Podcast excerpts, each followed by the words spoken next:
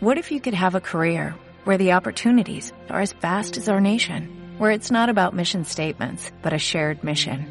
At U.S. Customs and Border Protection, we go beyond to protect more than borders, from ship to shore, air to ground, cities to local communities. CBP agents and officers are keeping people safe. Join U.S. Customs and Border Protection and go beyond for something far greater than yourself. Learn more at cbp.gov/careers.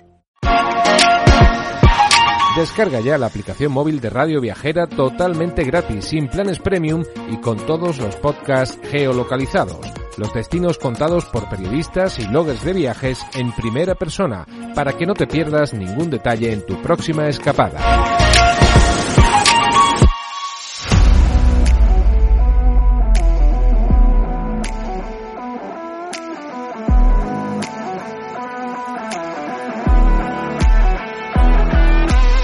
Nueva York es la ciudad que todos conocemos, incluso las personas que no han ido allí nunca. Y en parte esto es gracias o por culpa del cine que nos lo ha metido en casa porque son muchísimas e innumerables las películas que se han rodado allí. La verdad es que es una ciudad que nunca duerme y que nunca deja de evolucionar. De un año para otro están abriendo un nuevo museo, una nueva exposición, un nuevo mirador. Y ahora donde estaban las Torres Gemelas eh, había un museo y un monumento homenaje con unas grandes fuentes y los nombres de todos los que murieron aquel día. Muy cerca de allí se construyó otro rascacielos, que es la famosa Torre de la Libertad, de 541 metros de altura, 1776 pies, que vendrían a ser, el, todos los números tienen su significado, y es porque 1776 es el año de la independencia de Estados Unidos, y ahí se encuentra uno de los grandes miradores de la ciudad. Así que en el programa de hoy te quiero llevar a descubrir qué cosas se pueden hacer en Nueva York, que se pueden hacer muchísimas, cuáles son los imprescindibles para hacer y ver. Y los miradores son uno de ellos. Pero primero te quiero decir que lo más importante a la hora de viajar a Estados Unidos es viajar con un buen seguro. No nos podemos olvidar de que la sanidad en Estados Unidos es privada y cualquier pequeño percance, visita médica, una ambulancia o incluso cuatro puntos de sutura eh, te pueden suponer un dineral. Y ya no hablamos de si tienes que, te tienen que ingresar en el hospital o cualquier otra circunstancia, estamos hablando de miles de dólares. Y de cientos de miles de dólares. Y además ahora con, con el COVID más aún. Entonces, lo más imprescindible, además de sacarse el ESTA y todos los papeles que hay que hacer o si nos solicitan cualquier otro requisito COVID, como una prueba PCR, unos antígenos, lo más importante es sacarse un buen seguro de viajes. Te recomiendo que te saques un seguro de mundo y que visites la web www.heymondo.es. Allí podrás ver todos los tipos de seguro que hay, las coberturas y además en los podcasts que cada tercer jueves de mes se publican en la app de Radio Viajera como píldoras para viajar seguro, para aconsejarte qué hacer y qué cosas a tener en cuenta.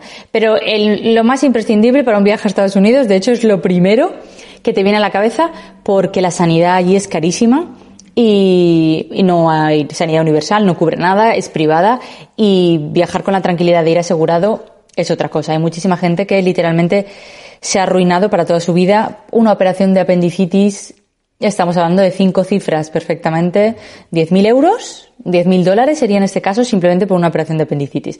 Así que una vez contratado el seguro, a disfrutar del viaje, que el resto ya sale solo. Y como te comentaba, Nueva York es una ciudad que hay que ver desde un mirador, porque es la ciudad de los rascacielos y además el skyline es impresionante y espectacular. Pero claro, entra el debate de qué mirador elijo, porque además los miradores son de pago y depende del mirador al que vayas, ves una cosa o ves otra. Pero bueno, por lo menos hay que tener claro cuáles son las diferencias. Luego, si quieres ir a todos, eh, maravilloso, es decir, que algunos son muy caros y si quieres optar solo por uno, pero bueno, por lo menos saber cuáles hay y qué diferencia hay entre cada uno. uno de mis favoritos, quizá fue porque es el más antiguo y porque fue el que subí yo, la primera vez que, estuve en Nueva York, la segunda eh, fui a otro. Pero bueno, también es interesante por eso para volver. La primera vas a uno y luego la siguiente vas a otro. Pero bueno, el mirador del Empire State Building porque es uno de los edificios más icónicos de la Gran Manzana. Eh, no hay película ambientada en Nueva York en el que no aparezca y hasta King Kong subió, aunque de una manera poco ortodoxa, a este mirador. Eh, hace, hasta hace no mucho, el mirador del Empire State era una terraza abierta con rejas en la planta 86. La verdad es que estos hierros, aunque le daban un toque así nostálgico, impedían una vista limpia de la ciudad. La verdad es que todas las fotografías o todo que se puede ver se ven las rejas. Eh, aunque notar el viento en la cara a esas alturas, he de decir que a mí me impresionó mucho. Pero desde finales del 2019, el Empire State cuenta con uno de los mejores miradores de la ciudad de Nueva York. Se ubica en la planta 102 y el nuevo mirador cuenta con amplios ventanales de cristal que van desde el techo hasta el suelo y ofrece una de las mejores vistas de la ciudad, con una salvedad y es que no te permite ver uno de los símbolos de Manhattan, que es el propio Empire State. Otro de los miradores más famosos y más importantes es el mirador Top of the Rock, que se encuentra en el Rockefeller Center. También es uno de los mejores miradores de Nueva York, ya que desde allí se tienen las mejores vistas y también se ve, y se ve el Empire State Building. De hecho, es el único lugar que te permite mirarlo prácticamente de tú a tú. Y este mirador, como tiene cristales, es ideal para ver el atardecer o disfrutar simplemente de las vistas nocturnas de los rascacielos más representativos de la Gran Manzana. Ya te lo he comentado anteriormente, pero existe otro mirador que es el One World Observatory, que está ubicado en la planta 102 del One World Trade Center, el edificio de, de la libertad que comentábamos, y que es muy moderno y además muy muy alto, porque tiene, como hemos comentado, 541 metros. Las vistas no permiten ver tan de cerca los clásicos rascacielos neoyorquinos, pero sí que puedes observar más detalladamente Brooklyn, New Jersey, el Hudson y el, edificio precioso de Gary, el New York by Gary, que es uno de mis edificios favoritos de Nueva York, porque fue el mirador desde el que yo vi la ciudad. Ahí tenía truco y es porque yo tenía una amiga que su novio tenía, vivía en el New York by Gary. Es un edificio solo de viviendas. Entonces pudimos ir a su apartamento y tener unas vistas de ver el edificio por dentro de Gary y además ver un mirador privado de la ciudad. Pero bueno, esa es otra opción que también tienes, que se ve, además se ve Brooklyn espectacular y, y se ve la ciudad desde otra perspectiva. El ayuntamiento también se ve muy bien porque está en ese extremo. Pero los miradores no acaban ahí. Hay otro mirador que a mí también me gusta mucho y es la terraza del Metropolitan Museum de Nueva York. Es uno de los museos más increíbles del mundo, el Met, y en lo alto se encuentra un espectacular mirador. No es ni el más alto ni el más maravilloso, pero sí que es el más amplio y espacioso porque tiene como un gran jardín y además es el que tiene las mejores vistas al Central Park. Podríamos decir que es el mirador más verde de toda la ciudad. Pero como Nueva York nunca deja de crecer, hay un nuevo mirador, que es The Age, que fue el bombazo de los últimos años porque este mirador tiene una vista de 360 grados de la ciudad y un tamaño de 700 metros. Es el mirador al aire libre más alto del hemisferio oeste porque está situado a 345 metros de altura, la planta 100 del edificio, en el 30 de Hudson Yards. Eh, yo no sé a cuál me subiría, porque la verdad es que con tanto cristal, eh, un pelín de vértigo, yo tengo un pelín de vértigo, y esto de que los cristales mm, lleguen hasta, hasta, los, hasta el suelo y hasta los pies, eh, no sé si me gusta más el del Empire State de las rejas. No sabría decir, pero bueno, no será por, por miradores para elegir. La verdad es que la ciudad de Nueva York, pero es un imprescindible, yo creo, básicamente porque cambia muchísimo la ciudad de noche y de día, y las vistas de noche desde un mirador son espectaculares, porque además eh, la fama de que Nueva York es la ciudad que nunca duerme es totalmente cierto y siempre tiene muchísimo movimiento. Entonces, determinado mirador, yo creo que es mucho mejor subir al atardecer y de noche. ¿Qué más cosas se pueden hacer en Nueva York? En Nueva York se pueden hacer tantas cosas que es, es, una ciudad inagotable. Yo siempre lo digo, no importa las veces que vuelvas y la cantidad de días que estés, no te la puedes acabar la ciudad. Entonces ahí deberás ver, yo te aconsejo que depende de cuáles sean tus gustos. Si eres una persona que le gusta más los deportes y ver espectáculos, los espectáculos deportivos son increíbles. Tanto ver un partido de baloncesto como de hockey, como de béisbol, dependiendo de cuándo vayas, hay temporada de una cosa o de otra. Aunque las entradas no son baratas, es todo un espectáculo. Yo opté por ir a ver una obra de teatro. También se puede ver un musical o una obra de teatro en, Broadway. Yo opté más por el teatro porque me apetecía, me gustaba más. Los musicales, eh, sí, no me gustan tanto. La verdad es que la oferta de musicales es impresionante, pero yo prefería ver una, obra de teatro y la verdad es que además de que me gustó mucho eh, la obra de teatro que vi, si has escuchado el podcast de Viajes Mondo en el que recorrimos la ciudad de Nueva York a través de sus películas, eh, en ese podcast conté mi experiencia después de la obra de teatro y es que eh, uno de los protagonistas de esta obra era el marido de Sarah Jessica Parker. Y a la salida del teatro es costumbre que los actores saluden a la gente que, ha ido a ver la obra, les pregunten qué les ha parecido y todo esto. Y allí fuera estaba Sarah Jessica Parker, la protagonista de Sexo en Nueva York y una de los ciudadanos más ilustres de la ciudad, esperando a su marido dentro del coche. Entonces yo me acerqué, eh, le toqué el cristal del coche, de la ventanilla, bajó la ventanilla y estuvimos un buen rato hablando. La verdad es que Sarah Jessica Parker es un encanto. Eh, fue un momento, viví un momento de película, como aquel que dice. Entonces te recomiendo que escuches el podcast de Viajes Mondo en el que cuento toda esta aventura que me sucedió con Sarah Jessica Parker y otros recorridos de, película eh, por la ciudad de Nueva York. Otro de mis grandes consejos a la hora de viajar a Nueva York es que vayas con unas zapatillas deportivas con las que puedas andar muchísimos kilómetros. Porque Nueva York está muy bien conectada en metro, pero la verdad es que la ciudad se vive eh, de otra forma si vas andando. Claro, yo te estoy hablando de que yo en un día hice 40 kilómetros andando así, tal cual. Pero es que vale mucho la pena. Eh, a lo mejor no hacer 40, pero puedes hacer, pero la verdad es que verla andando porque sus barrios cada barrio es diferente y tendrás unas sensaciones muy distintas. Entonces puedes ir a los sitios más lejanos en metro, pero también te perderás muchas cosas. Entonces mi recomendación es que cruces el puente de Brooklyn andando, porque es el puente más famoso de la ciudad, además se ve muy bonito y vale mucho la pena cruzarlo andando.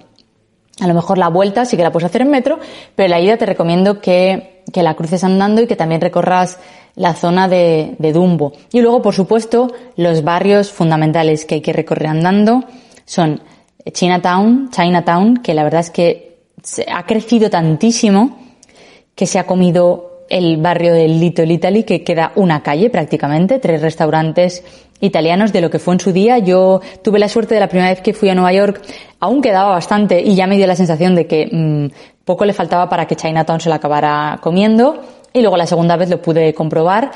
Pero vale la pena perderse por Chinatown. Es como mm, viajar de repente, te absorben y apareces en, cualquier ciudad china. Y, luego saborear un poquito lo que queda del Little Italy. Además, también se puede comer en restaurantes eh, chinos de Chinatown, que es donde comen la población asiática de Nueva York. Y luego, por supuesto, que callejes por el Soho. Están todas las tiendas de lujo, todas las marcas de lujo tienen tienda en Soho. Pero es que la arquitectura es muy particular, es muy bonita. Eh, las escaleras metálicas por fuera, cada edificio pintado de colores. Es un barrio precioso y además tiene un ambiente, eh, podríamos decir, particular, especial, por las tiendas de lujo y todo esto, pero te diría como un ambiente muy pijo, pero con tendencias nuevas también. Es muy interesante.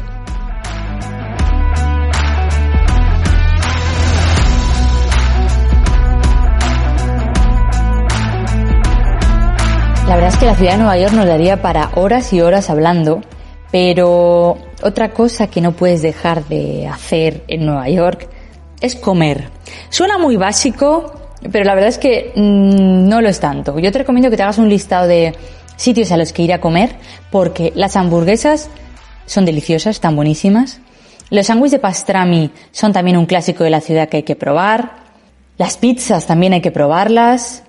En el barrio judío se puede comer, sobre todo especialmente en Brooklyn, hay una zona eh, donde vive una comunidad judía ortodoxa muy grande y ahí también puedes encontrar tiendas típicas en las que comer productos. Eh, hay una mezcla cultural y étnica tan grande que puedes comer de todo. Lo que no encuentres en Nueva York no está en ningún otro lugar del mundo, te lo aseguro. Y eso incluye, por supuesto, la comida. Entonces, dejarse llevar por todos estos sabores es fundamental. Mm, cada día una cosa, pero es importante. Y luego muy cerca de, del Empire State Building se encuentra la calle coreana, que es mm, donde hay un montón de tiendas coreanas y restaurantes coreanos y van a comer muchos coreanos que viven en la ciudad. Así que si quieres probar la comida coreana y experimentar, es otra forma también de, de, viajar dentro de la propia Nueva York. Eh, tienes una variedad tan grande que yo le dedicaría cada, cada día una cosa, pruebas un poco de todo y, pero claro, por supuesto los imprescindibles, eh, los sándwiches y las hamburguesas, no hay que perdérselas. Pero bueno, sobre todo ahora hay que tener en cuenta que viajar a Nueva York sigue siendo igual de sencillo que era antes, pero no te puedes olvidar de contratar un seguro de viaje que tenga cobertura COVID, como los seguros de Mondo. Además, contratando el seguro de viajes con cobertura COVID de Mondo, tienes asistencia 24 horas los 365 días del año. Asistencia médica 24 horas, todos los días del año, incluido contagio por COVID-19 y además test PCR durante el viaje si es con prescripción médica.